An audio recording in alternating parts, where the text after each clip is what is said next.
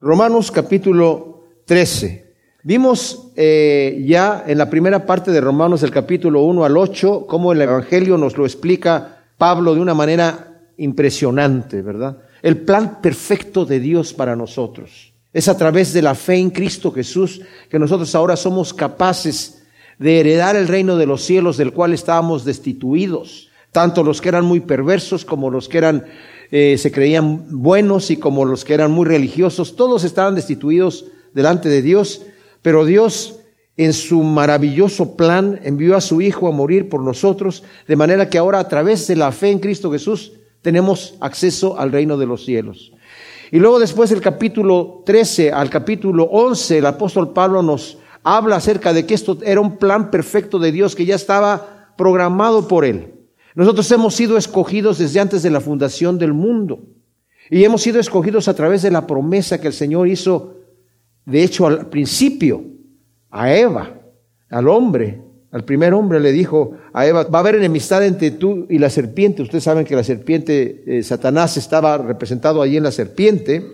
Dice, ella te va a herir a ti el talón cuando tú le pises y destruyes su cabeza, se la rompas. Y fue así como Satanás fue destruido en la cruz. Y nosotros por la sola fe tenemos acceso al reino de Dios. Qué maravilloso que el Señor en su plan perfecto vivimos en momentos tan gloriosos hoy, mis amados.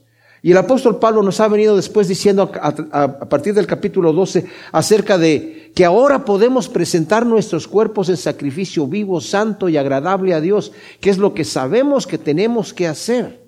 Y entonces el apóstol Pablo, ya una vez que nos dice eso, nos dice, no te conformes a como estabas en el mundo, a la manera que estabas cuando estabas en el mundo. Tienes que transformar tu entendimiento, dejarte que Dios te vaya transformando haciéndote en la, a la imagen de su Hijo. Ese es el propósito de Dios para nuestra vida.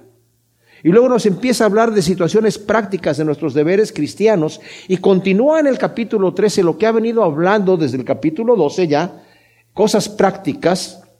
Todos los apóstoles nos dan el mensaje del Evangelio, pero también nos hablan de situaciones prácticas para nuestra vida. Y ahora va a entrar en el tema acerca de someternos a las autoridades. Y saben que esta es eh, una porción de la escritura un tanto difícil. Y hay gente que ha tenido mucho problema diciendo que Pablo no sabía lo que estaba diciendo. No, sé cómo hay gente que se atreve a juzgar a los apóstoles. La autoridad apostólica de los apóstoles era algo único. Hoy hay gente que se llaman apóstoles a sí mismos, ¿verdad? Pero no sé, yo no estoy muy de acuerdo con esa situación. Lo más parecido a un apóstol sería un enviado. Apóstol significa enviado, sería un misionero, alguien que está, sale a llevar el Evangelio, pero el apostolado, como estaba en los, en, los apóstoles que fundaron la iglesia, no existe ya. Estaban los doce apóstoles, hubo otros apóstoles también, como Pablo, que no era uno de los doce, y Bernabé también era otro apóstol, pero ellos tenían una autoridad que ellos mismos sabían una vez escuché un mensaje de un tremendo hombre de Dios que decía, Pablo sabía que lo que estaba escribiendo era palabra de Dios. Sabía que esas cartas de, de, alguna manera iban a formar, no sé si sabía que iban a formar el canon de la escritura, pero el mismo apóstol Pablo cuando escribe y enviaba las cartas decían que esa carta la lean también en la otra iglesia y lean ustedes la de la otra iglesia. O sea, no creo que me, se imaginaba tanto que iba a llegar a formar parte del canon de la, de la escritura, pero sí sabía que lo que estaba escribiendo venía de parte de Dios. Y aquí nos habla de algo que no nos gusta muchas veces escuchar, sobre todo porque nosotros pensaríamos, dice el primer versículo del capítulo 13, sométase toda alma a las autoridades gobernantes, porque no hay autoridad sino de Dios, y las que existen por Dios son instituidas. Dios nos manda que nos sometamos a las autoridades gubernamentales. Y dice ahí que las que están ahí están puestas por Dios. Ahora, el apóstol Pedro en su primera carta, también como dije yo, hablándonos de nuestros deberes y eh, hablando de varios temas acerca de lo que tenemos que hacer, en el segundo capítulo, en el versículo 13, dice, someteos a toda autoridad humana por causa del Señor, ya sea al rey como al superior, ya sea a los gobernantes como a enviados por él para castigo de los malhechores y para alabanza de los que hacen el bien. Porque así es la voluntad de Dios que haciendo el bien hagáis callar la ignorancia de los hombres insensatos como libres, pero no teniendo la libertad por capa de malicia, sino como siervos de Dios. Honrad a todos, amad a la hermandad, temed a Dios, honrad al rey. Los criados sométanse con todo temor a los amos, no solo a los buenos y apacibles, sino también a los de áspera condición. Fíjense qué especial.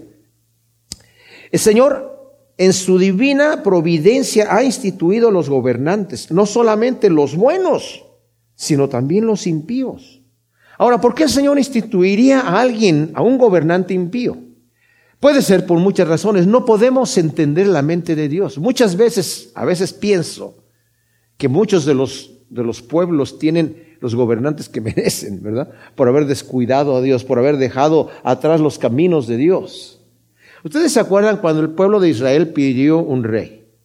¿Quién los estaba gobernando al pueblo de Israel? Dios mismo. Y se ofendió Samuel. Los hijos de Samuel no anduvieron en sus caminos, entonces el pueblo dijo, bueno, si tus hijos van a ser los que nos van a gobernar, tus hijos no andan bien. Queremos un rey como los demás pueblos. Queremos que nuestro rey salga a pelear las batallas. Y se ofendió mucho Samuel.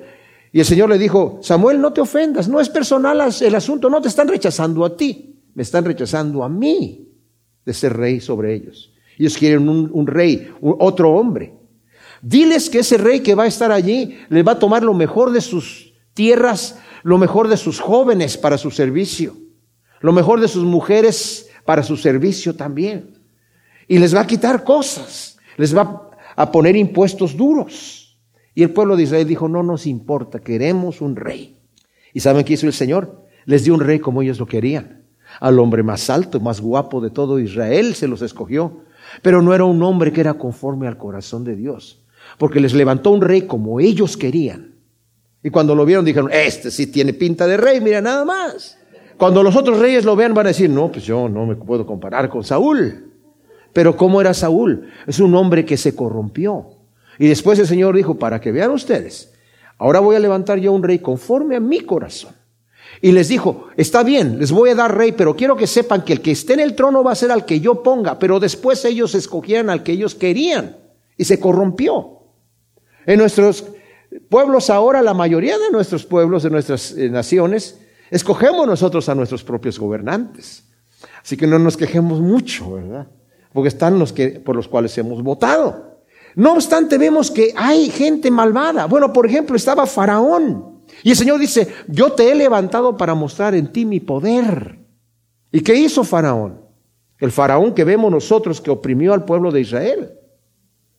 Porque el pueblo de Israel también estaba apartado de Dios. Clamaron a Dios y Dios los sacó con mano poderosa. Pero ¿qué pueblo sacó el Señor al desierto? Un pueblo que murmuraba y se quejaba constantemente. De manera que los que estaban, que eran mayores de 20 años, no entraron a la tierra prometida. Pero también vemos, por ejemplo, a Nabucodonosor que era un, rey que tenía todo el poder que él quería. O sea, él hacía lo que él quería con la gente, con mano dura. Al que él quería dejaba con vida y al que él quería matar lo mataba. Y no solamente lo mataba, sino para ponerlo de ejemplo, dice, su casa después de que los mataba los descuartizaba. Y decía, su casa va a ser convertida en muladar. Como ejemplo, se imaginan ustedes. Pero este Nabucodonosor también en el capítulo 4 de Daniel tiene un sueño. Y está turbado porque ve un gran árbol que crece. Pero viene una, y, tiene, eh, las aves de los cielos están haciendo nidos sobre este árbol y da sustento a toda la tierra, pero viene una piedra que lo corta. Y después de ese árbol nace otro. Y Salomón, digo, Nabucodonosor no sabe lo que significa esto. Daniel viene y dice, mira, oh rey, ese sueño ojalá sea para tus enemigos. Tus enemigos van a estar muy contentos de oír la interpretación de este sueño. Tú eres ese gran árbol que sustentas y haces lo que tú quieres. Pero tú vas a ser cortado del reino. Siete tiempos van a pasar sobre ti, siete años. Vas a ser echado con las bestias del campo. Por eso yo te aconsejo, Nabucodonosor, que te humilles delante de Dios, porque Él al que Él quiere pone. Tú estás allí porque Él te ha puesto. Humíllate. Pero ¿qué pasó? Pasaron unos años y después él vio los jardines de Babilonia y, la ciudad y dijo, no es esta la gran Babilonia que yo he construido con mi majestad y con mi poder. Y en ese momento vino una voz del cielo y dice, eres cortado y eres echado a las bestias y su mente fue cambiada en una mente de animal. Y fue echado afuera con los animales y comía hierba como buey y su cuerpo lo regaba el rocío del campo y le salió pelo como animal. Siete años. Y después le volvió nuevamente su intelecto y reconoció que Dios, el Dios Todopoderoso, es el que pone al que él quiere. Pero también hubo un Hitler, un Stalin, ¿Y por qué este, este tipo de gobernantes tan malvados y tan perversos? ¿Será que Dios los escogió para ponerlos ahí? No necesariamente debemos pensar que esta escritura dice que personalmente Dios escoge eso. Debemos entender que la providencia de Dios, Dios hace lo que Él quiere, pero también permite que nosotros cosechemos lo que estamos sembrando y no le podemos echar la culpa a Dios. ¿Ok? Pero eso quiere decir entonces que no me tengo que sujetar a esos gobernantes. Miren mis amados, el principio de la sujeción de las autoridades la ha puesto Dios. Eso no quiere decir que todos los que están en autoridad están bien. El Señor ha puesto, por ejemplo, el principio de autoridad en el hogar. Ha hecho al hombre, al padre de familia, la autoridad principal en el hogar. Eso no hace a la mujer inferior ni a los hijos inferiores. Ha puesto a los padres a cargo de los hijos. Los hijos tienen que someterse a los padres y honrarlos. Eso no hace a los padres superiores o a los hijos inferiores. Simplemente es una cadena de autoridad. Eso no quiere decir que el padre siempre se va a portar bien, el padre de familia, o la madre, ¿verdad? Eso no garantiza eso. Pero el Señor ha puesto una autoridad, les digo por qué, porque si no sería un caos. Sería un caos. El Señor ha puesto a los padres, a los pastores y líderes en la iglesia. Estos son puestos por Dios, esto es lo establecido por Él. Pero como dije, eso no garantiza que las personas que están en autoridad van a obrar correctamente bien. No obstante, hay un principio de autoridad que nos necesitamos nosotros someter. Ahora, los cristianos en la época donde estaba escribiendo aquí Pablo, los cristianos estaban protegidos en cierta manera por la misma protección que tenían los judíos. Ustedes saben que en el pueblo, una vez que eh, Roma tomó control de todo el mundo civilizado, toda la gente estaba obligada a un día en el año decir que César era el Señor. O sea, que era una divinidad. Augusto, la palabra Augusto significa una divinidad. Entonces, los judíos preferían morir antes de decir que César era el Señor. Y sabiendo los romanos que los judíos preferían morir, entonces ellos tenían esa dispensación otorgada eh, desde hace mucho tiempo ya, ¿verdad? Por el abuelo o el, o el padre de, perdón, de Herodes el Grande. Y el detalle es que los cristianos al principio navegaban con la bandera esta misma, tenían esta dispensación. Cuando Pablo apela a César, tienen la confianza de decir, me van a tratar justamente allá. Cuando llegue yo delante de, César, me va a tratar justamente, porque aquí me están haciendo una injusticia los judíos.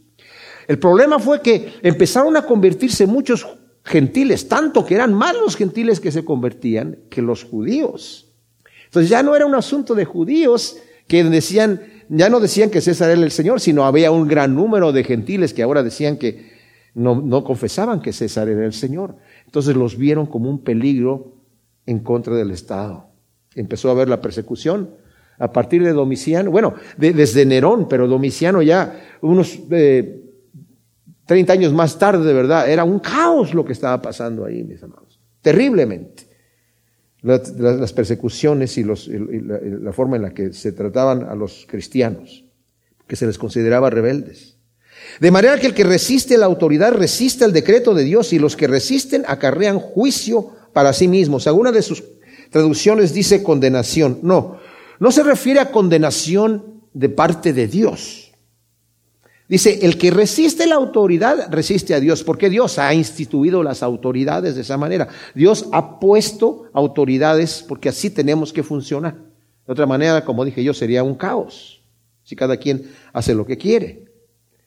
Pero dice que los que resisten acarrean sobre sí juicio, o sea, no un castigo divino, sino un juicio, un castigo judicial de parte del gobierno. O sea, si yo me revelo a las autoridades gubernamentales, me voy a meter en problemas con la ley, ¿verdad? Y voy a recibir eh, ese castigo de parte de, de, los gobernantes. Porque los gobernantes no son de temer para el que obra el bien, sino para el que obra el mal. ¿Quieres pues no temer la autoridad? Haz lo bueno y tendrás aprobación de ello. O sea, las autoridades no son para temor de la persona que hace el bien, sino del malvado, el criminal.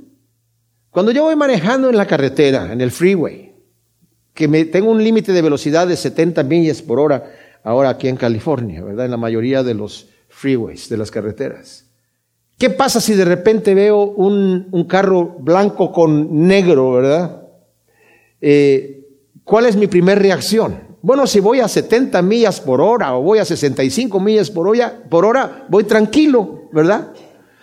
Pero si voy a 90 millas por hora o a 85 millas por hora, el corazón empieza a latir. ¿Por qué? Porque estoy haciendo algo indebido. Entonces, si me estoy portando de acuerdo a la ley, veo pasar un policía y, ¿cómo está, señor? ¿Verdad? No hay ningún problema. Mi esposa y yo tenemos un, un dicho donde ella nada me dice poli poli, ¿verdad? y, y, pues para, para portarse bien, ¿verdad? si no quieres vivir en temor de las autoridades, pórtate bien. Y dice aquí, y vas a ser alabado. Bueno, eh, tendrás aprobación de ello. En aquel entonces, en la época donde Pablo está escribiendo esto, sí, a los benefactores les los alababa de alguna manera las autoridades, pero a mí en esta época nadie nos va a decir esto, ¿verdad? No nos va a poner un policía a decir, oiga, usted iba a 65 millas por hora, qué bien, qué bien, lo felicito, señor, lo felicito porque usted es guarda bien la ley. Y vi que ahí en ese, en ese stop sign hizo un alto total.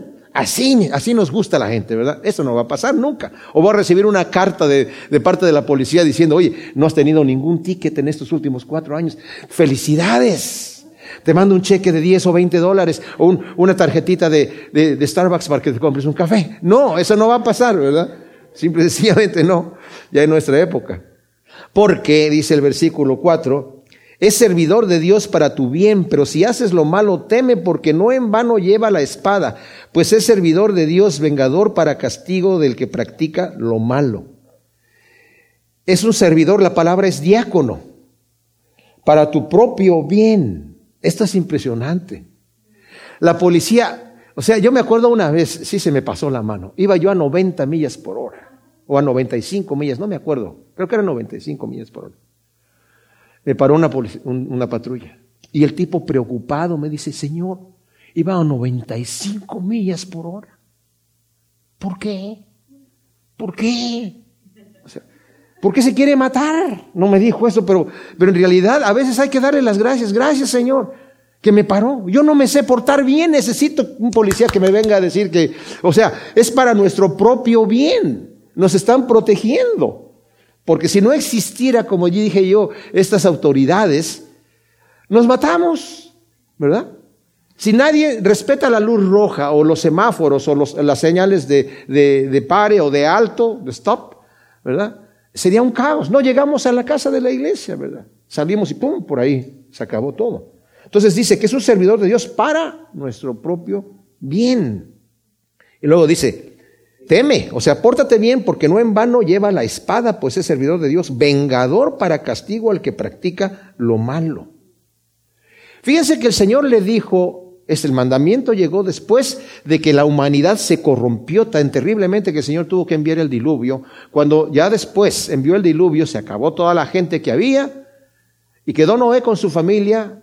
El primer mandamiento que dio el Señor a Noé es, el hombre que derrame la sangre de otro hombre y le quite la vida, por mano del hombre tiene que ser muerto.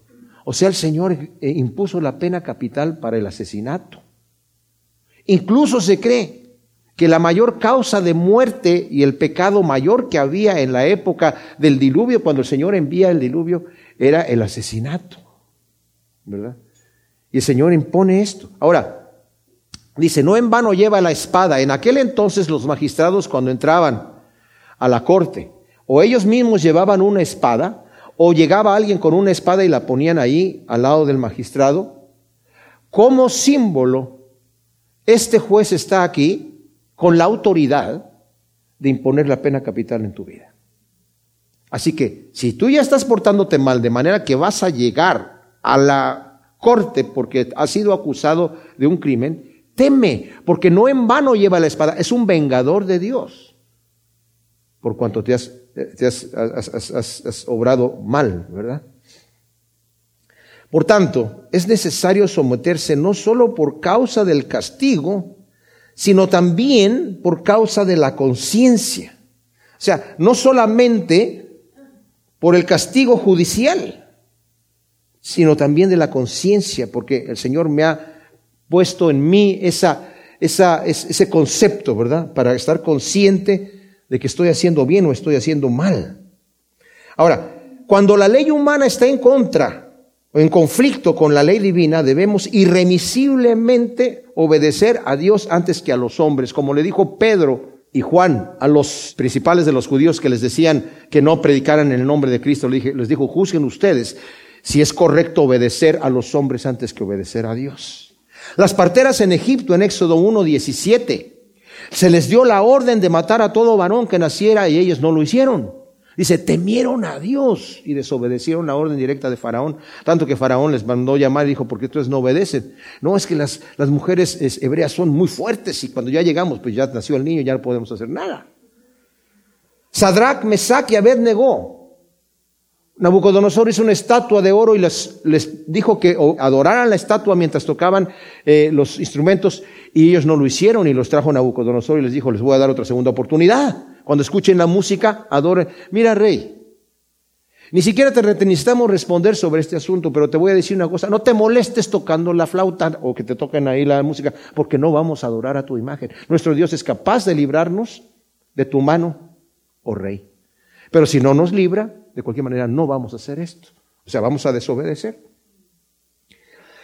A Daniel se le dijo, el rey Darío, Medo, le dijo, por un decreto que dio, que lo, engañaron, no se puede orar por 30 días a ningún otro Dios más que a mí, dijo el rey Darío, por locura.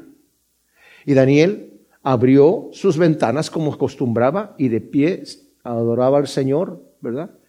Pudo haberse escondido, pudo haber cerrado todo y dijo, aquí nadie me va a ver y, yo adoro a Dios. No, él abiertamente desobedeció la orden del rey y el Señor lo libró del foso de los leones.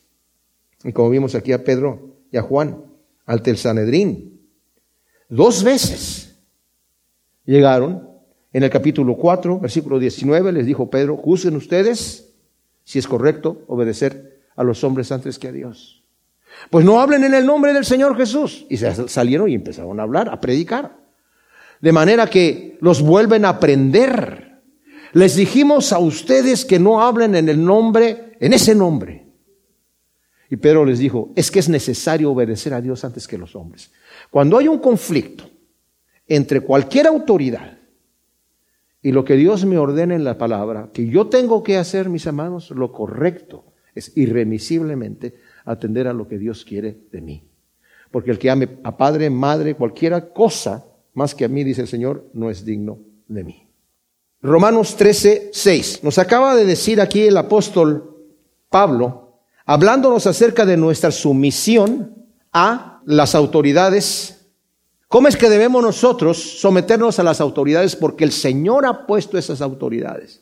Nos guste o no nos guste, sean exigentes o no. Leímos que Pedro dice, sométanse los siervos a sus amos, no solamente a los que son afables y los que los tratan bien, aún los difíciles de soportar. O sea, el mandamiento, por ejemplo, Pablo en el libro de Colosenses, Está hablando y dice que los siervos se sometan a sus amos y que a los, los, amos que traten bien a sus siervos. Pero no todos los amos que tenían siervos, tenían esclavos, como hemos dicho en otras ocasiones. Eventualmente el Evangelio abolió la esclavitud, pero no lo hizo en este momento rápidamente, porque en este entonces había mucha gente, la esclavitud no era como la esclavitud que conocemos en nuestros días. Había muchos que preferían ser esclavos a ser, libres porque de esclavo lo trataban mejor y vivían en mejores condiciones que si estuviese afuera, ¿verdad? Pero no obstante también eh, el apóstol Pablo dijo a los, a los a siervos, ¿verdad? Dice, si eres, si eres siervo, no trates de librarte. Y si eres libre, no trates de hacerte esclavo. Ahora, si te puedes librar de alguna manera y salir en libertad, pues te conviene más, ¿verdad? Y eventualmente el cristianismo abolió la esclavitud. Pero aquí nos está diciendo que debemos de someternos a las autoridades. Esto también quiere decir, aunque las leyes estén fuertes. Los impuestos, ahorita nos va a hablar, por ejemplo, dice el versículo 6, también por esto pagáis impuestos, porque son servidores estas autoridades de Dios y se dedican a esto mismo. Los impuestos son para que ellos puedan ejercer su labor. Ahora cuando dice que se dedican a esto mismo, no es que se dediquen a cobrar los impuestos, sí se dedican a eso también, ¿verdad? Pero también se dedican a gobernar para nuestro propio bien.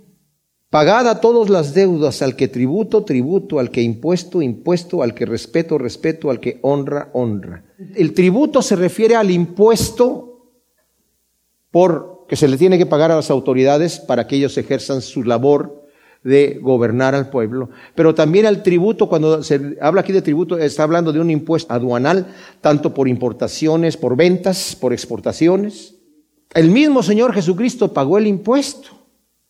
Incluso cuando vinieron a cobrarle el impuesto, que eran las dos dragmas que cobraban a todo judío, ¿verdad? A todo varón, una vez al año, era el impuesto del templo. Lo tenía que pagar todo, toda persona que servía en el templo.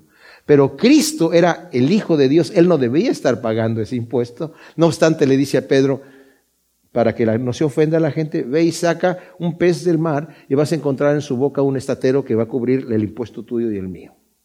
Mi hermano mayor tenía un taller en México de tornos y pues él era cristiano. Un día vino un inspector de Hacienda a hacerle eh, revisión de sus libros. Le dijo, oiga, usted paga todos los impuestos perfectamente bien. Pues sí, mi hermano dijo, que no se debe de hacer así. Lo que pasa, dice, es que ¿cómo le hace usted para vivir? Porque los impuestos están calculados ya de esta manera para que la gente haga trampa. Y aún así quede pagando lo que tiene que pagar. O sea que usted está pagando de más, pero eso es lo que la ley eh, eh, dice, ¿verdad? Y podría haber pensado mi hermano, pues entonces este es un impuesto injusto. Entonces yo también voy a hacer trampa, pero su conciencia, como dice aquí, por causa de la conciencia, no lo dejaba tranquilo para hacer esto. Y mis amados, nosotros podemos sacarle la vuelta.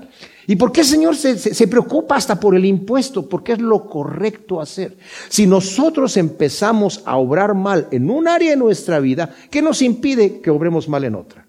Y saben, les digo una cosa, hay una paz en el corazón cuando estamos haciendo la cosa correcta. Tal vez podemos pensar, bueno, estoy perdiendo un poco de dinero o me estoy quedando con menos dinero del que yo me pude haber quedado, pero te digo una cosa, si nos quedamos nosotros con un dinero que no nos corresponde, no nos vamos a tener, no nos lo vamos a disfrutar, vamos a estar con ese gusanito allí, ¿verdad? No me digas que cuando vas a la tienda y compraste algo y se equivocaron del precio, lo puedes disfrutar bien. No, si ya sabes que eso no era, hay que hacerlo, ¿verdad? Y la gente no está acostumbrada, de hecho no están acostumbrados a que uno le responda correctamente. Yo me acuerdo que en México una vez fui, uh, hace muchos años, pasé a un lugar para comprarme una torta, ¿verdad? Eh, un sándwich, a los que no saben qué es torta, pero... Eh, y cuando salí, iba contando el dinero y me di cuenta que me dieron de más, me dieron un billete de más, ¿verdad? Que era como de 20, lo equivalente a 20 dólares.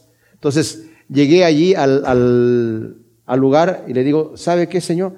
Me dio el cambio equivocado. Y la mujer se puso así como, oh, no, si yo lo conté bien, no, no, ¿sabe qué? Me dio de más este dinero. Ah, pero al principio estaba como muy, ¿verdad? Cuando le dije, me dio el cambio equivocado, no, yo no le di el cambio, sí, mire, me dio de más este dinero. Y se quedó desarmada la mujer y me dice, ¿y qué quiere que le diga? O sea, no sabía. Si, si, si yo le hubiera dicho que me dio menos de lo que correspondía, tenía mil cosas que decirme, ¿verdad? Pero en ese momento, cuando la, la, la agarré de sorpresa, ¿qué quiere que le diga? No, no me diga nada, le dije yo, ahí está su dinero. Que Dios le bendiga. No debáis a nadie nada, sino el amaros unos a otros, porque el que ama al prójimo ha cumplido la ley. El amor es una deuda constante, mis amados. Ahora, hay gente que ha tomado este versículo equivocadamente, muy literalísticamente, y dice, no debáis a nadie nada, entonces no puedo comprar a crédito. Eso no dice allí. No dice que no puedes sacar un auto y lo tienes que estar pagando. No dice que no puedes comprar una casa a crédito y tienes que estar pagando ese crédito. Lo que sí dice es cuando llegue el día del pago, no le debas al banco lo que le tienes que deber, ¿me entiendes? O sea, si llega el momento del pago, es el momento de pagar. Es increíble cuánto desorden y cuánta deshonestidad hay en, en la vida de muchos cristianos, ¿verdad? Y parece que están leyendo este versículo al revés sino el amaros unos a otros, porque el que ama al prójimo ha cumplido la ley, porque no adulterarás, no matarás, no hurtarás, no codiciarás, y cualquier otro mandamiento se resume en esta declaración, amarás a tu prójimo como a ti mismo. El amor no hace mal al prójimo, así que el cumplimiento de la ley es el amor.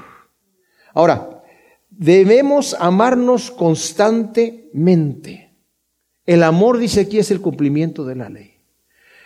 Cuando la ley fue dada en el Antiguo Testamento, había un eh, objetivo en esta ley, era, o como dice Pablo, era nuestro ayudador, nuestro guía que nos lleva después a Cristo. Pero el objetivo de la ley, además de dar un mínimo, un estándar mínimo de lo que el Señor quería de nosotros, o sea, esto es lo mínimo que se requiere para que tú obedezcas a Dios, ¿verdad? Ese es lo mínimo. No obstante, de cualquier manera, era imposible para la gente cumplir este mandamiento. Era imposible. Y como era imposible cumplirlo, eh, empezaron a como sacarle la vuelta y hacer diferentes cositas para, para, para eh, supuestamente cumplir el mandamiento que les estaban dando, ¿verdad? Y cuando el Señor Jesucristo nos habla a nosotros y nos dice que, eh, bueno, cuando explica y llega, llega un maestro a preguntarle al Señor, un, uno de los intérpretes de la ley le dice, maestro, ¿cuál es el gran mandamiento? O sea, estaba como tratando de decir, el mandamiento más importante, ¿cuál es? Y era como para meterlo en problemas, diciéndole, ¿cómo va a poder decir qué mandamiento es más importante que otro? Entonces le dijo, sin titubear, el Señor dijo, el mandamiento más grande es, amarás a tu Dios con toda tu alma, con toda tu mente y con todas tus fuerzas. Y el segundo es semejante, amarás a tu prójimo como a ti mismo. De estos dos mandamientos depende toda la ley y los profetas. O sea, con esos mandamientos se cumple todo. La ley de Moisés estaba escrita, los diez mandamientos estaban escritos, perdón, los diez mandamientos en dos tablas de la ley, dos tablas de piedra. La primera tenía cuatro mandamientos y la segunda tenía seis. Los primeros cuatro mandamientos de una, la primera tabla eran relacionados con el hombre y Dios. No tendrás dioses ajenos delante de mí. No te vas a inclinar a ningún ídolo para adorarlo. No vas a usar el nombre de tu Dios en vano. Y vas a santificar un día para el Señor. ¿Verdad? Y luego los otros seis mandamientos eran relacionados con la actitud del hombre con su prójimo. ¿verdad? Honrar al padre y la madre, no matarás, no hurtar. Los que nos dice aquí, Pablo, Pablo nos está mencionando aquí, de hecho, los mandamientos de la segunda tabla de la ley. Y el Señor Jesucristo en Mateo 19, del 17 al 22, llega un joven rico y le dice, maestro bueno, ¿qué cosa debo yo de hacer para entrar en el reino de los cielos? Y si leemos Mateo, fíjense cómo, porque los diferentes evangelios eh, tienen una lista ligeramente diferente, ¿verdad? Pero en Mateo me gusta que la forma en la que lo pone, porque el, último mandamiento que menciona allí es como el, el resumen. He aquí acercándose del versículo 16, le dijo uno, maestro, ¿qué cosa buena haría yo para tener vida eterna? Entonces él le dijo, ¿por qué me preguntas acerca de lo bueno? Uno solo es bueno, pero si quieres entrar en la vida, guarda los mandamientos y le dice, ¿cuáles? Y Jesús le dijo, lo de no matarás, no adulterarás, no hurtarás, no dirás falso testimonio, honra a tu padre y a tu madre, llamarás a tu prójimo como a ti mismo. Y el joven le responde y le dice, todas estas cosas las he conocido y las he cumplido desde mi juventud. ¿Qué más me falta? Jesús le dijo, ya que quieres ser perfecto, anda y vende tus posesiones y da a los pobres y tendrás un tesoro en los cielos y ven y sígueme. Pero al oír el joven la palabra se fue entristecido porque era de los que tienen muchas posesiones entonces el Señor dijo a sus discípulos, de cierto os digo que difícilmente entrará un rico en el reino de Dios. Ahora, este joven se jactaba de que había cumplido los mandamientos de la segunda tabla de la ley y que amaba a su prójimo como a sí mismo. Pero cuando el Señor le dice y lo confronta, ¿realmente amas a tu prójimo como a ti mismo? Entonces vende lo que tienes y repártelo con tu prójimo, ya que lo amas como a ti mismo, ¿verdad? A los pobres y todos van a tener lo mismo. No, porque tengo muchas posesiones. O sea, no lo estaba haciendo. Y muchas veces cuando nosotros decimos que sí amamos, nuestro amor es de palabra nada más. Decimos, yo, yo sí amo a Dios sobre, sobre, todas las cosas. Si amo a Dios sobre todas las cosas, mis amados, no voy a querer hacer nada que lo ofenda, que lo entristezca. ¿Ustedes sabían que Dios se duele cuando yo peco? A Él no lo toco, pero Él se ofende, porque lo estoy deshonrando. Él me creó a mí para la alabanza de la gloria de su gracia. ¿Y esto qué quiere decir? Cuando yo me comporto correctamente delante de mi Dios, honrándolo con mis hechos, con mi vida, con mis pensamientos, con mis palabras, con lo que yo hago, lo estoy honrando. Estoy comportándome como debo de ser y eso honra a Dios. Cuando yo me revelo a la voluntad de Dios, que la voluntad de Dios solamente es para mi propio bien, estoy manifestando algo en rebeldía en contra de Dios, lo estoy ofendiendo. Entonces, si yo amo a Dios con toda mi alma, con toda mi mente y con todas mis fuerzas, voy a querer hacer solamente lo que a Él le agrada. ¿Y qué es lo que a Él le agrada? Mi santificación, que yo ande en camino de rectitud. Con eso honro a mi Padre. Ahora, si yo amo a mi prójimo como a mí mismo, no voy a hacerle daño alguno. Voy a honrar a mi padre y a mi madre. No voy a matar. No voy a adulterar y a deshonrar a mi esposa. No voy a robar. No voy a codiciar lo que otro tiene para quitárselo. O sea, no voy a mentir. Me voy a comportar correctamente bien. Por eso el Señor dice, como quieras que los demás te traten a ti, trátalos tú a ellos.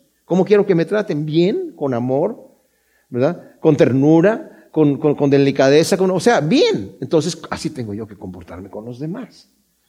Entonces, por eso dice aquí, no le vas a, a, nadie nada, sino el amaros unos a otros. Es una cosa constante. Ya no puedes decir, es que ya, ya te, yo ya te amé. Ahora sí, así que ya te ignoro porque ya te amé lo suficiente. Ahora déjame ir a amar a, otro prójimo porque tú ya, ya no te lo puedes llevar todo, ¿verdad? No, mi amor tiene que ser constante para con todos, ¿verdad? Entonces, el amor no hace mal al prójimo, así que el cumplimiento de la ley es el amor. Y qué hermoso va. En el capítulo 14 Pablo nos va a estar hablando, va a expandirse mucho más acerca de esta ley del amor. El apóstol Juan, es impresionante cómo él habla del amor, cómo fue cambiado su corazón de Juan. Y a mí me maravilla muchísimo, porque es el apóstol que más habla acerca del amor. Cuando lee uno sus cartas, dice uno, qué, barbaridad. el Evangelio mismo que lo escribió en su vejez, Está hablando ahí las palabras del Señor que dijo, ámense unos a otros como yo los he amado. Un mandamiento nuevo les doy, que se amen unos a otros como yo los he amado. Se dan cuenta que el, el reino de los cielos es paz y amor, es gozo, paz y amor.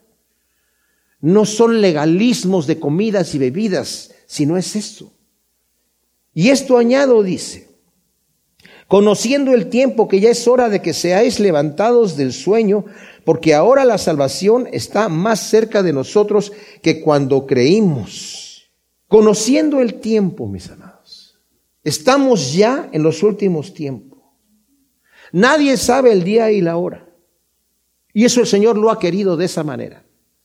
Cuando los apóstoles y el Señor había resucitado y estaba a punto de ascender al reino de los cielos, viendo la majestad de la resurrección del Señor y cómo el Señor incluso podía pasar a través de la pared y se les apareció en medio y todo esto, estaban muy contentos, emocionados y le dicen, Señor, ¿vas a restaurar el, el reinado de Israel en este tiempo? Y les dijo, no les toca a ustedes saber los tiempos y las sazones que el Padre ha dejado en su sola potestad. Es más, el día y la hora, ni yo las sé, dice, solamente el Padre las sabe. Claro que ahora que el Señor ha ascendido a los cielos, obviamente que sabe, pero a lo que voy es que el Señor aquí les estaba diciendo a sus discípulos, Dios ha querido que esto sea así para que yo no viva una vida de hipocresía, sino que esté yo esperando. Todos los apóstoles estuvieron esperando que Cristo viniera en su época, de manera que vivían unas vidas santas. De hecho, el mismo Juan dice, el que tiene la esperanza de verlo a Él, se purifica a sí mismo así como Él es puro. Dice Señor, tienes que estar velando y orando porque no sabes el momento en donde va a, eh, a venir tu Señor. Es más, va a venir cuando tú no lo esperas. Ese es el momento donde va a venir. Cuando menos te des cuenta, Él va a venir. Pero dice aquí, es necesario que despertemos del sueño.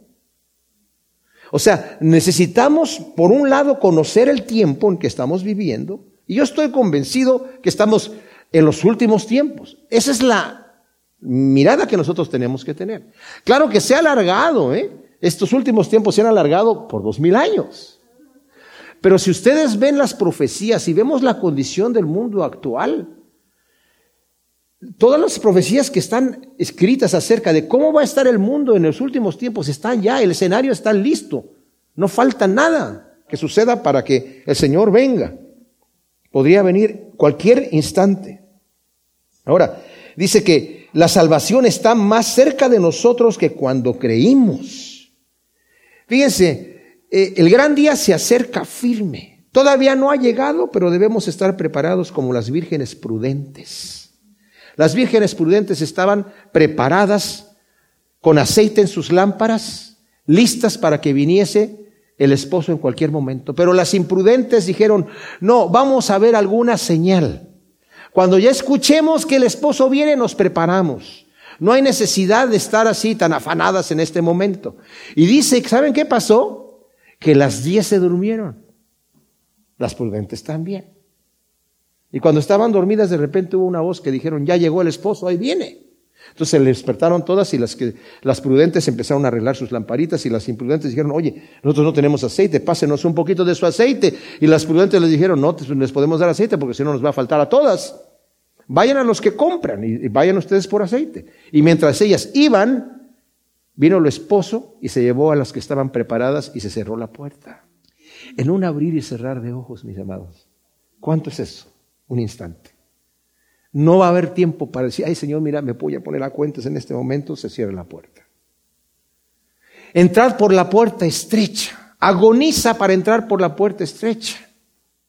Mientras está abierta.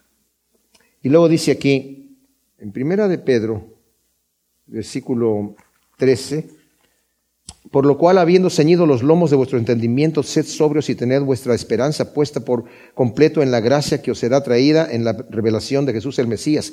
Como hijos obedientes, no amoldándoos a las antiguas pasiones que tenías cuando estabas en vuestra ignorancia, sino según el que os llamó es santo, sed también vosotros santos en toda vuestra manera de vivir, porque está escrito, sed santos porque yo soy santo. Y si invocáis por Padre al que juzga imparcialmente según la obra de cada uno, conducíos con temor todo el tiempo de vuestra vuestra peregrinación, sabiendo que fuisteis rescatados de vuestra vana manera de vivir que vuestros padres os legaron, no con cosas corruptibles como plata u oro, sino con la sangre preciosa del Mesías, como de un cordero sin mancha y sin defecto, escogido ciertamente desde antes de la fundación del mundo, pero manifestado en los tiempos posteriores por amor a vosotros. O sea, realmente necesitamos desechar las obras de las tinieblas Dice el versículo 12, la noche pasó y el día se ha acercado. Desechemos las obras de las tinieblas y vistámonos de las armas de la luz. Todavía está la noche, pero dice, ya se ha avanzado. Tenemos que vivir como si el día ya hubiese amanecido, como si el alba ya hubiera llegado. Necesitamos ya vestirnos. No vestirnos cuando llegue el día, ya tenemos que estar preparados con la armadura de Dios y listos, con nuestras lámparas encendidas con llenas de aceite, que es el símbolo del Espíritu Santo, el Espíritu Santo dominando en nuestros corazones con la luz del Espíritu Santo en nuestras vidas, apartados de las obras de las tinieblas. Te necesitamos desechar esas cosas. Andemos decentemente como de día, no en orgías y borracheras, no en impurezas sexuales e indecencias, no en contienda y envidia, sino vestidos del Señor Jesús el Mesías, y no proveáis para satisfacer los malos deseos de la carne Debemos andar, mis amados, decentemente como de día, dice aquí, y no es de estas obras vergonzosas de la carne. Vestidos del Señor Jesús. En Gálatas nos dice, ponte ese vestido nuevo, desecha el antiguo. Efesios 4:24 también nos dice lo mismo. Colosenses 3 del 10 al 11. Ponte el nuevo vestido que el Señor, vístete de Cristo, no proveyendo para satisfacer los malos deseos de la carne. Ya no lo dijo en Romanos 8 del 12 al 13 también en Gálatas 3 del 16 al 17, en Gálatas 3, 24, en Gálatas 6 del 7 al 8, Colosenses 5 del 3 al 5 y en Primera de Pedro 2, 11. Necesitamos, mis amados, vestirnos de Cristo Jesús. Necesitamos vestirnos de santidad. Necesitamos ser imitadores de Dios y no jugar el juego, porque es un juego peligroso, muy peligroso. La hipocresía es un gran pecado. Y el Señor habla que el hipócrita va a tener su parte con los otros hipócritas, que va a ser la condenación eterna. El Señor no quiere eso para nadie. El Señor es paciente, no queriendo que nadie se pierda, sino que todos procedan al arrepentimiento. Hoy es el día de salvación. Hoy es el día donde decimos, Señor, ya no más. Baste el tiempo pasado para hacer aquello que agrada a los gentiles. Ahora voy a cambiar, a decirle, Señor, quiero vivir una vida para ti, empezar una nueva etapa de mi vida, una nueva dimensión y quitar cosas grandes y pequeñas. No nos dejemos engañar que los pecaditos chiquitos no importan, es solamente los grandes. El pecado chico le abre la puerta al más grande. Es como la, la droga, la marihuana le abre puertas a muchas otras más drogas, ¿verdad? Y de la misma manera el pecadito chico, el que es fiel en lo poco, va a ser fiel en lo mucho. Y el que es infiel en lo poco, va a ser infiel en lo mucho. Gracias te damos, Señor nuestro, por tu palabra y por esta exhortación tan tremenda. Te pedimos que siembres esta semilla en nuestro corazón en buena tierra y produzca su fruto asiento por una en el nombre de Cristo. Amén.